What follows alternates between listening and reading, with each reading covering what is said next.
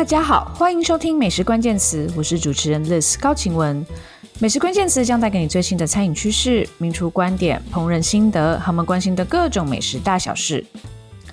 本周带给大家以下餐饮消息。首先是今年最大头条，Noma 将于二零二四年底关闭了。好，先前 Noma 呢就有预告说它将要转型成三点零，而在今年一月，二零二三年刚刚开始的时候，Noma 就有震撼消息宣布，就是它将不再以餐厅的形式存在，将于二零二四年的年底。完全关闭了，那究竟会是如何呢？等一下要来带大家瞧瞧。第二则新闻，纽约 Fine Dining 涨到天价了，到底现在在纽约吃一餐高级餐厅要多贵呢？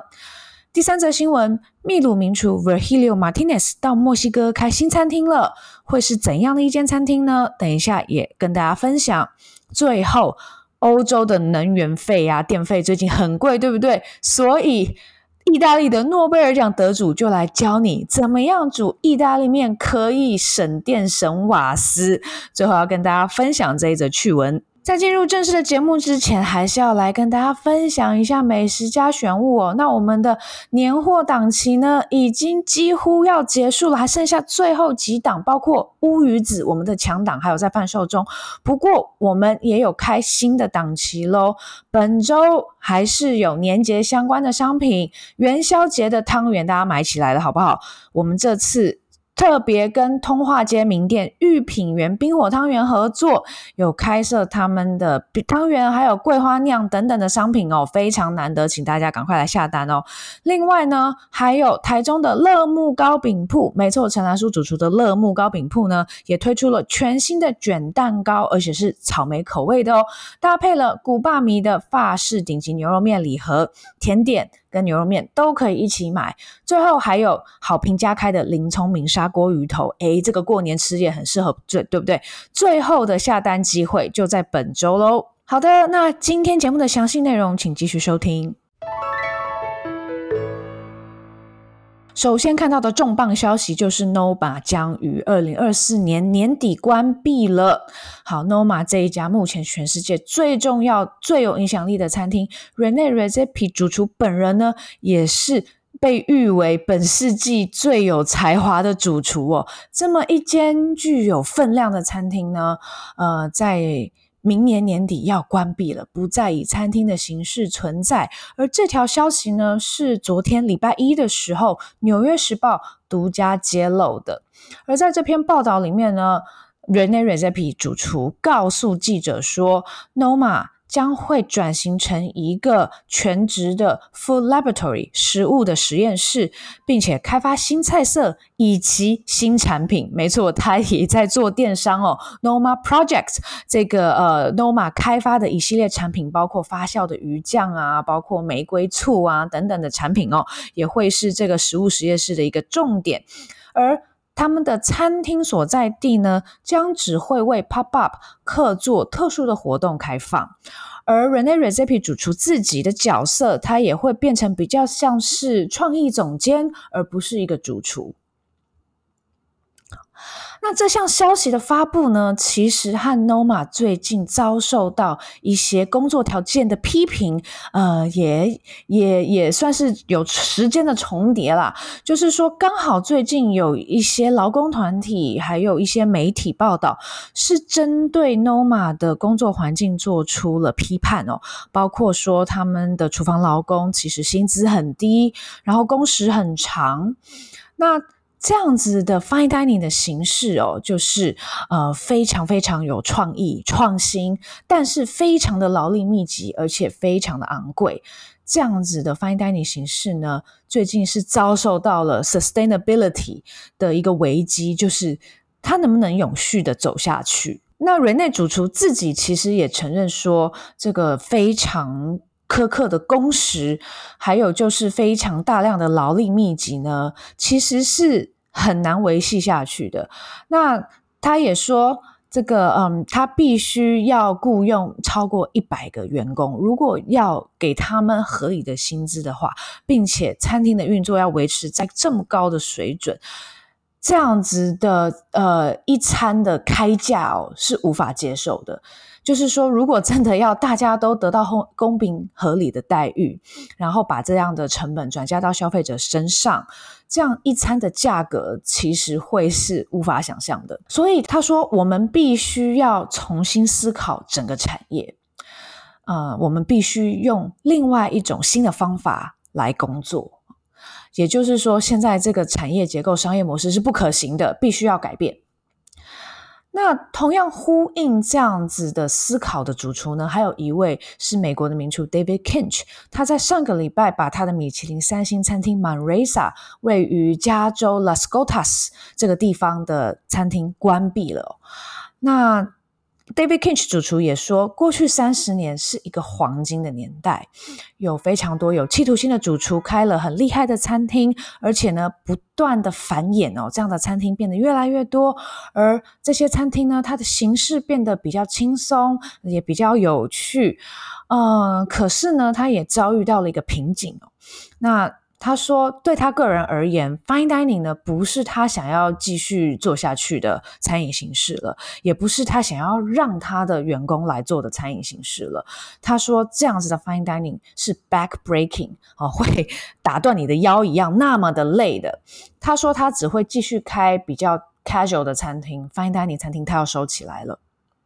那他也说，Fine Fine Dining 正在一个十字路口，而重大的改变必须要发生，整个产业已经理解到，他们不知道接下来该怎么办了。而这篇报道，《纽约时报》的报道还访问了另一位曾经在 Noma 工作四年的主厨，叫做 Kim Mikola。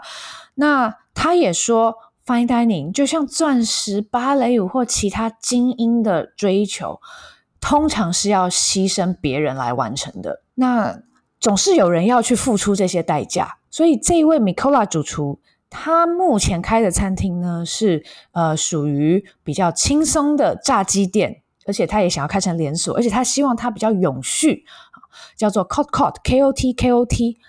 那他说他还是非常尊重也珍惜他在 Noma 学到的那一些技艺。那他也说，我我们要告诉大家就是。呃，我们不要再有这些美好的用餐体验了。你只要吃马铃薯就好了。他说这件事情也不可能发生，而这就是两难的地方。那这篇报道继续去探讨创意 （creativity） 还有为此所付出的代价有多高。现在整个餐饮产业其实正在检讨。劳工的工作条件，那 Recipe 主厨其实为此应该也更加的苦恼了。那因为最近是有一些劳工团体呢，非常的呃针对 Noma 的工作条件，尤其是他们的海外劳工，有很多从世界各地慕名而来的无薪实习的主厨，还有呃就是它里面呢还是有一些呃从外国来的劳工哦。那针对这些压力。从十月开始，Noma 开始付这些原本无薪实习的劳工钱了啊，而这样子新的呃劳工的薪资呢，为 Noma 的呃这个成本增加了差不多美金五万块每个月，好，这个负担是还蛮沉重的。那过去这两年，Noma 其实很成功啊，呃，不仅在二零二一年的时候拿到了米其林三星，那他也。是，嗯、呃，算是呃呃平了世界纪录啦，就是说第五次拿到世界第一，和 L b u l y 的纪录是相同的。那不过，呃，Recipe 主厨自己是否认说这个呃劳工团体的批评啊，还有呃开始支付实习生薪资这些事情啊，是导致他决定关门的理由。不过，他也说，这个 Noma 这么多年来高水准的要求哦，呃，为他赢得很多国际的肯定，还有非常崇高的地位呢，其实最终是站不住脚的。而且，他也说，呃，要不是 COVID-19 哦，让他呃呃长时间的待在家，餐厅不能营业的话呢，他从来没有够多的时间来去思考餐厅的未来，还有整个产业的未来。对他个人而言，其实这过去十年呢，他也是在进行一个自我的探索，还有是一个蛮 spiritual 的一一段旅程哦。他也也是去研究一些呃疗程 therapy，还有就是 coaching 哦这种呃呃这种生活人生的指导。那也有去做静坐、打坐等等的，希望把。过去那一个他刚刚开 Noma 的那一个呃非常易怒的善变的，还有工作狂的那个年轻主厨呢，把他的体内驱除哦，他希望自己变得更加的圆融吧，更加的成熟吧哦。那而这个整个过程呢，也让他来到了现在这个临界点，而他就在这篇报道里面直接说，It's unsustainable。这样子的商业模式，这样子的餐厅形式是不能继续下去的。那他也说，现代的 fine dining 形式，呃，而且是他所发明的，是不论在财务上或者是精神上，哦，呃，身为一个人都无法继续运作下去的。这个其实是一个蛮沉重的指控，诶，也是一个很深刻的反省。那他也遭遇到了新世代的主厨师这一批新的年轻人，他们也比较注重自己的福利，而他们开始对于这样子的工作条件是抵抗的，而他们通常也会用 social media 来发泄。那其实。Noma 发出这样子的声音呢，刚好也看过，也和过去一两年好几间国际性知名餐厅发生丑闻，呃，是有关联的。那包括我们先前也在这个节目上面跟大家分享过，美国的 The Willows Inn 这个主厨 Blaine Wetzel，他有一系列的性丑闻，还有呃虐待员工等等的哦。那 Blaine Wetzel 本身其实也待过 Noma 哦。那另外还有前呃去年也爆出呃虐待丑闻的 Blue Hill at Stone Barns，还有呃 Eleven Madison Park 等等的，也遭受严厉的检视，他们的工作条件真的很差。那还有最近的一系列影视作品，包括正在上映的很夯的五星级响宴哦，英文片名是 The Menu，还有 Boiling Point、The Bear 大熊餐厅等等的影剧作品呢，都描绘了一个。高压的、呃痛苦的、非常残酷的厨房工作环境。那 Rene Redzepi 主厨自己当然也知道这件事情，而且他就活在里面。那在这篇报道里面，他也说，呃，非常理想的哦，呃，一间餐厅最好是员工他一周只要工作四天，而且觉得他很有成就感、有安全感，而且每天都很有创意。但是问题在于，要怎么样给付他们足够的薪资，让他们可以养小孩、买车、买房啊？这个是重点啊！大家都想要有很嗯 work-life balance 的生活，然后我有呃可以过上一个好日子的薪水，但是要要怎么样做到这件事情？其实你还是要回到非常实际的层面。来去计算。那 Rene Recipe 主厨自己的名声，他的成就是建立在他如何去挑战传统的 Fine Dining 模式。呃，尤其他当年主张的新北欧料理，这个非常在地的烹饪哲学，他把法国的鸭肝还有意大利的松露全部都换成北欧在地食材，而且很多是他采集而来的 foraging 成为一个关键字。这个在我的各个平台用各种形式也跟大家分享过了。那他也把北欧，尤其是丹麦，变成了一个 food 朝圣的圣地。全世界的府邸都飞到那边要去体验新北欧料理，那也有很多主厨从全世界各地搬到丹麦去了，去学习 Rene recipe 的烹饪。还有回到自己的国家，再去宣扬他在北欧学到的新北欧料理哲学，那 Noma 就成为了一个非常重要的餐饮流派。那这件事情呢，是过去十年、十二年来国际餐饮的主流。那 Rene Redzepi 主厨自己，他也飞到世界各地去宣扬他的理念，成为各大餐饮论坛，甚至与餐饮无关的国际论坛的讲者。那他也变成了一个世界性的一个领导者，一个很有愿景的一个思想家。那他也被丹麦的皇后加冕成为了一个骑士，然后甚至还出过了一个有关领导学的书。他已经超越了主厨的存在了，但是这样子的名誉其实未必和他的厨房文化是相对应的，而他所谓的理想其实也一直都没有达成。那呃，Noma 的员工，不管是现任或是前任，其实在一些。呃，访问里面也有提到说，从二零零八年到二零二一年起哦，十六小时起跳的工作时间，还有呃没有知心的实习生，其实就还是现况。那在 Noma 实习的生活是怎么样的呢？Noma 的实习计划，呃，其实呃从二零零八年开始哦，那他帮助了这个 Noma 本身呃二十到三十位正职员工。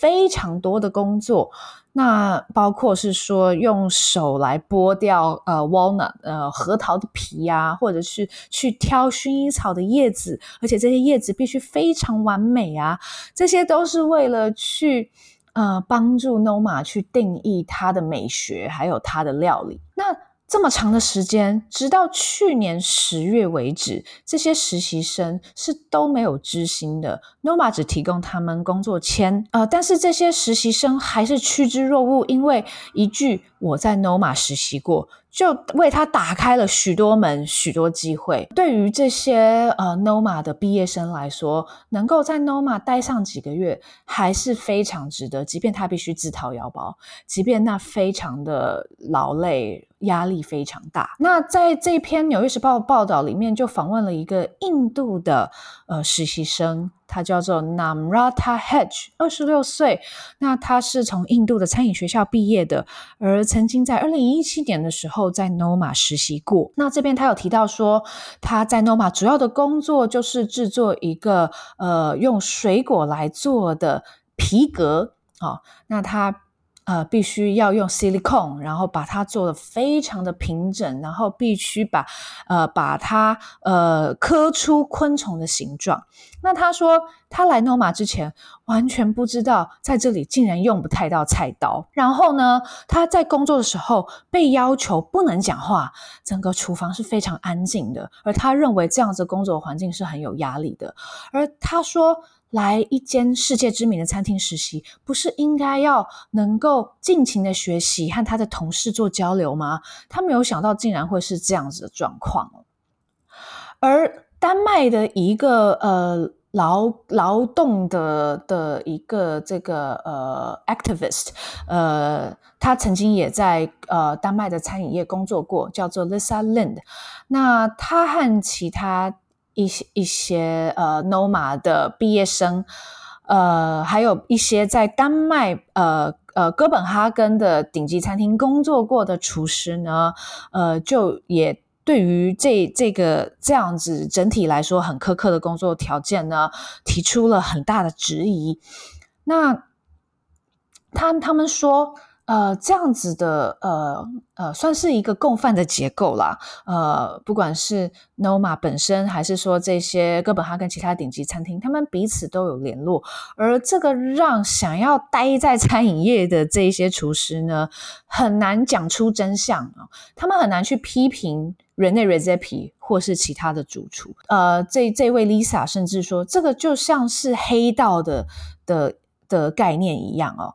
那。他们他们这一群人，他们是 mafia，然后 Rene r e z e p i 就是那个堂那个洞那个老大。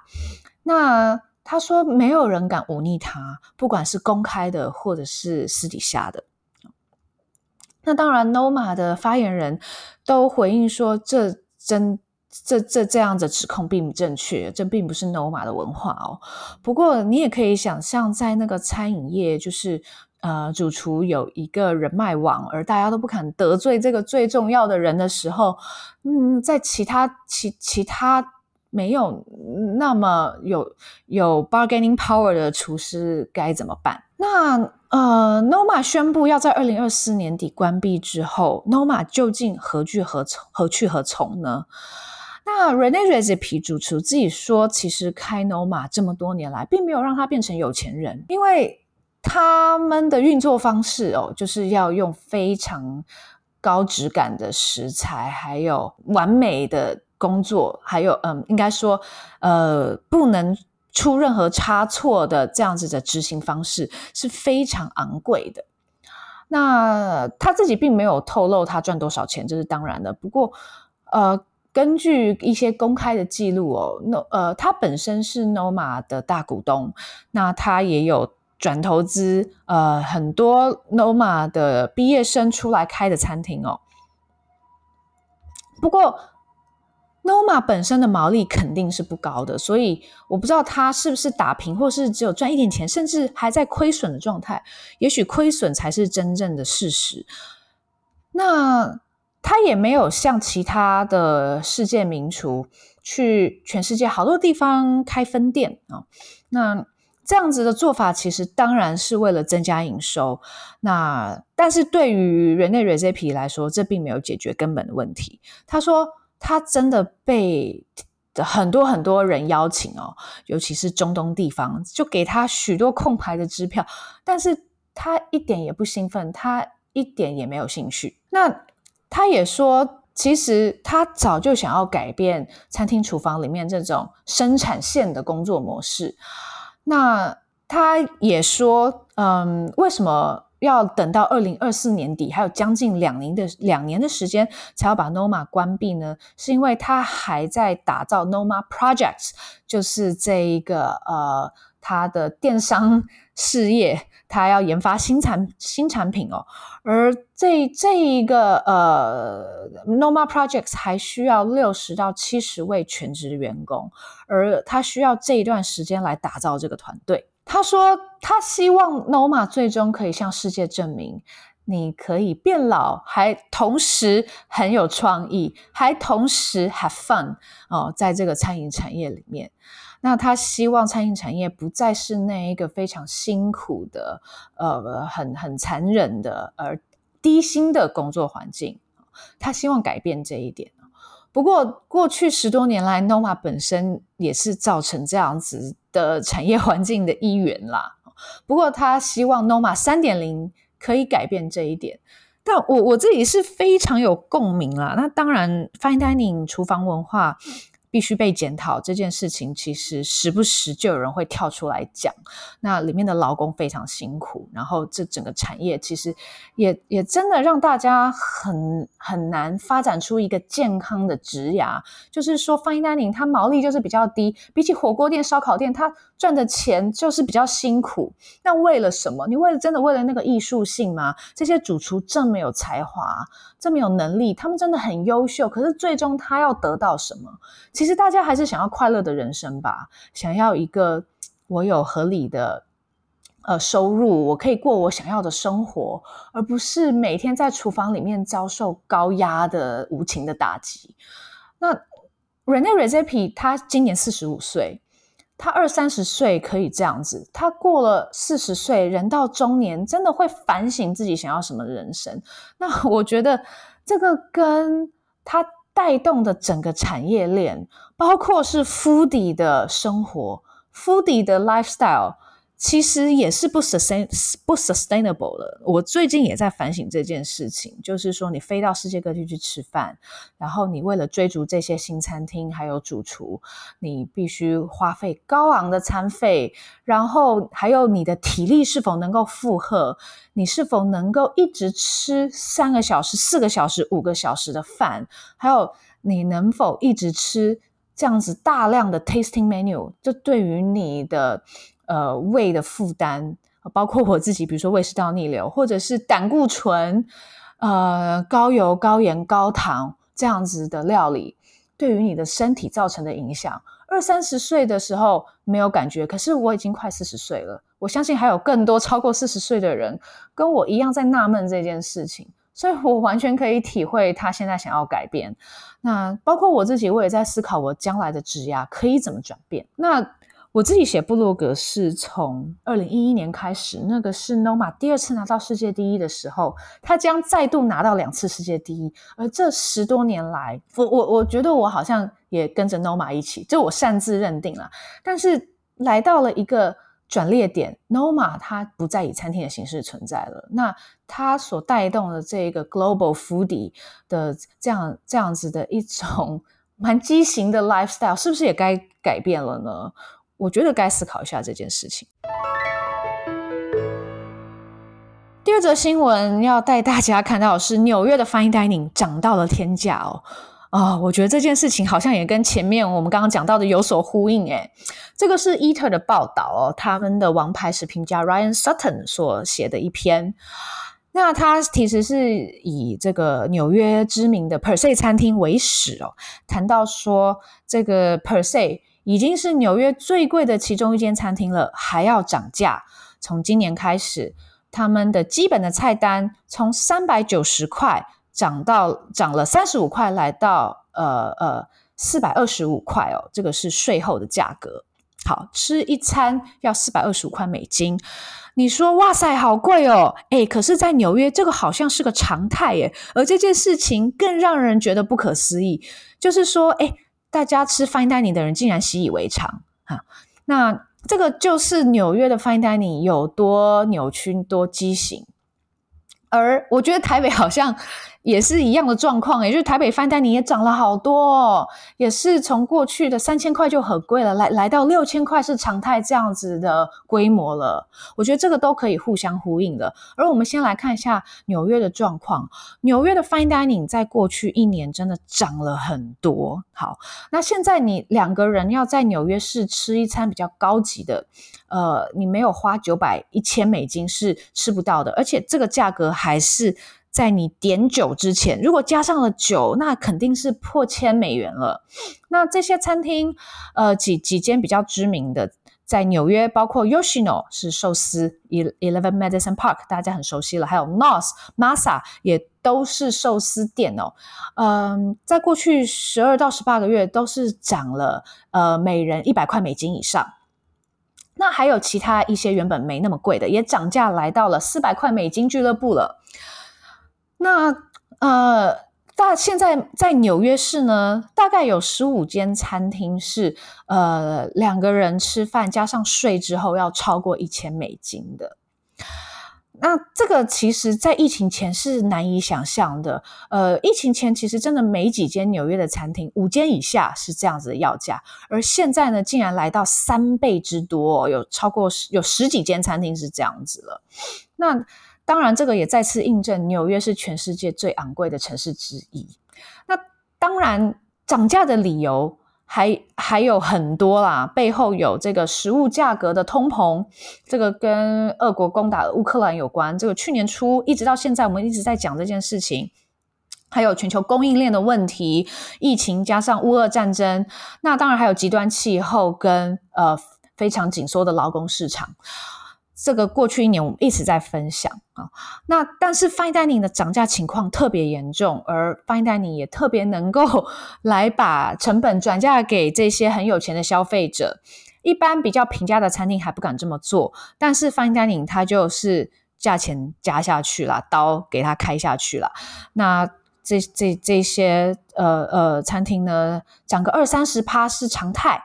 那当然，纽约还是有一些比较年轻的、有创意的，呃呃，没那么贵的 tasting menu 餐厅哦，但是也差不多要一百五十美金一个人。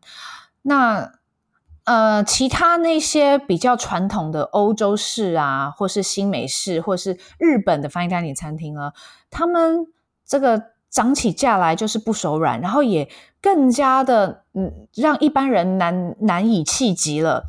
那你说好，我要存钱去吃一餐好料，好，这件事情在纽约市也越来越难办到。其实我认为在台北也是啊。那我觉得这一边他举出了一个很好的例子，他说，呃，像是纽约的百老汇秀啊，或者是一些运运动比赛，或者是去看歌剧，这些娱乐形式呢，他他们也一直都是要付出一些比较高昂的代价的。但是去餐厅吃饭，尤其是去吃餐厅、去吃 fine dining，它也被认为是一种现代娱乐方式。而这种娱乐方式，你可以说它是一种表演了。你很难想象说，你现在随随便便去吃一餐，必须要花超过美金一百块，呃，美金一千块。你去看个百老汇秀不需要吧？你去看篮球比赛 NBA 不需要吧？但是你真的想要去享受顶级的的一餐，你必须要花这么多钱。而且他有提到说，好，你可以在音乐剧买到比较便宜的座位，呃，观众还是可以享受同样的演出，虽然位置比较差，但是你的体验并不会真的差到完全不一样。可是，在 Fine Dining，只要你花比较少钱，你得到的就是一个缩短的 menu 哦，你没有办法。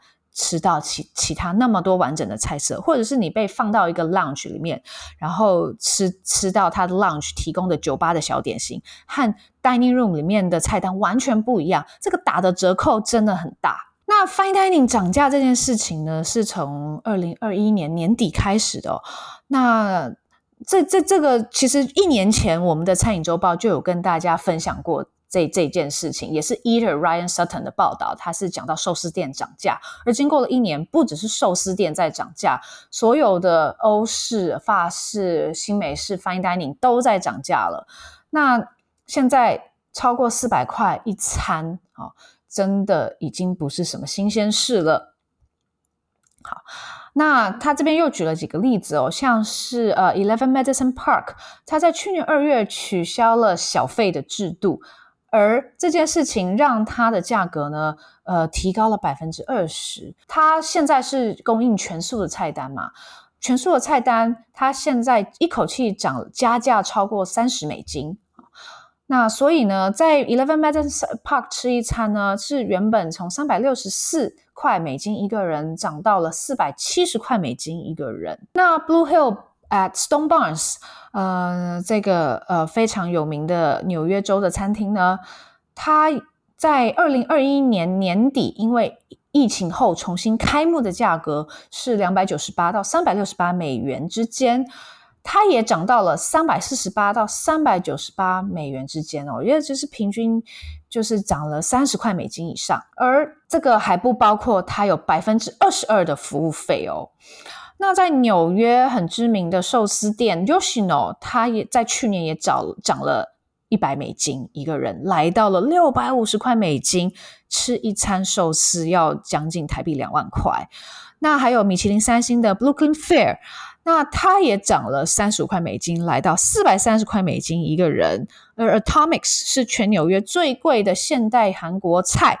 它也涨了五十块美金一个人，来到三百七十五块，而加上税之后呢，它也进入了四百美金俱乐俱乐部了。而这边还提到了一家中菜哦，叫做 Chef 锅，它刚刚开幕，竟然开价五百一十八块美金一个人呢！哇塞，这个台湾的移工是不是要哭了？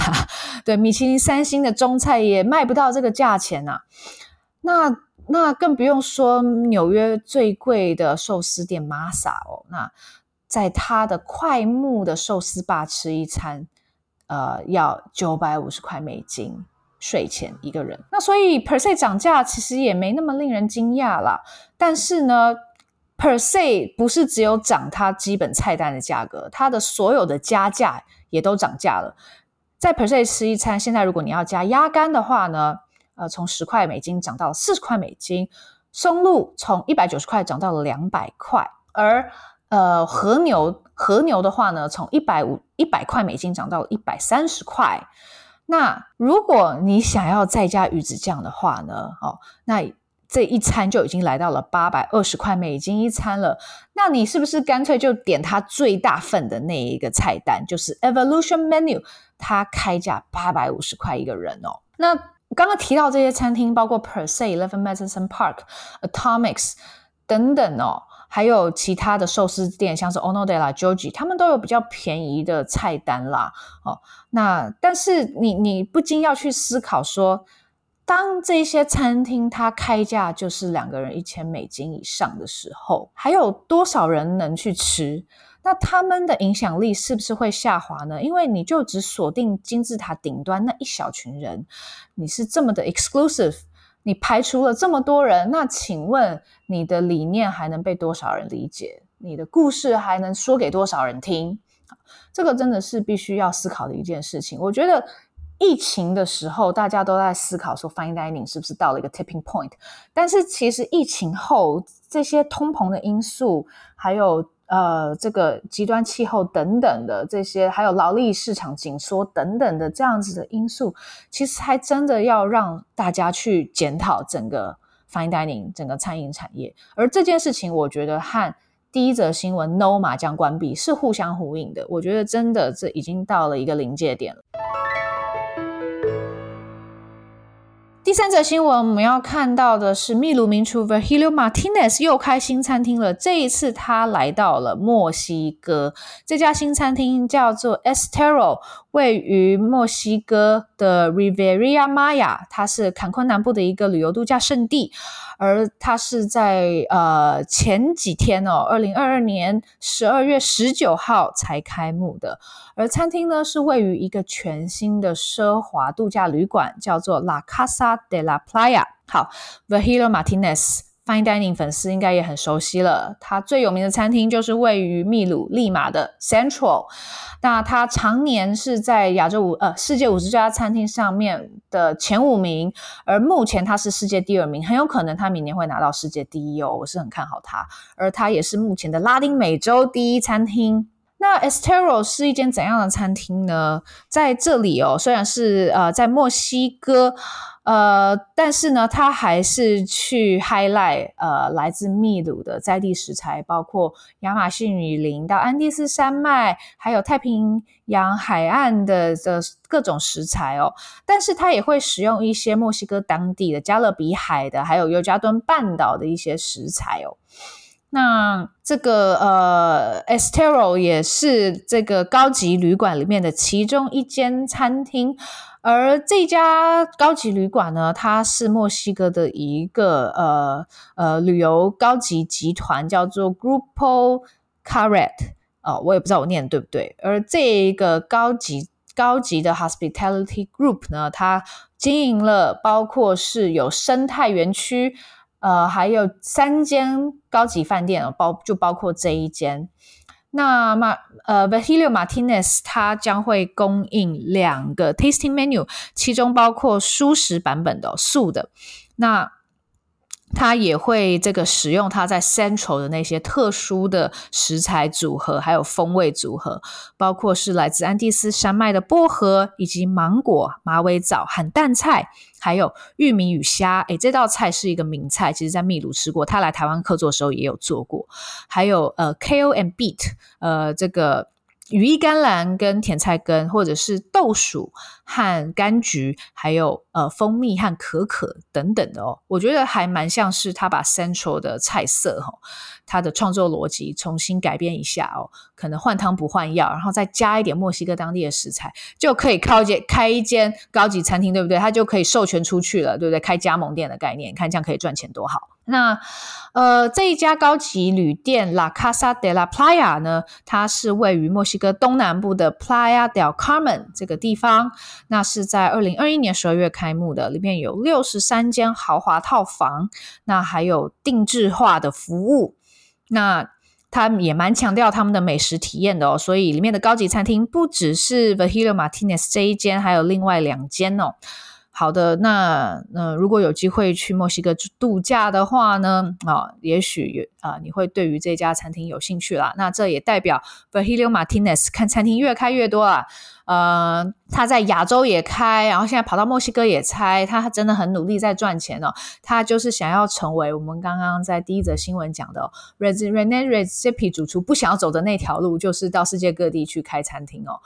那好，Virgilio Martinez 选择了这条路，而且他的 Central 也会继续开下去。那他可能没有那么的文青，没有那么的像哲学家啦。哦。但是呢，他还是很有成就的一位主厨。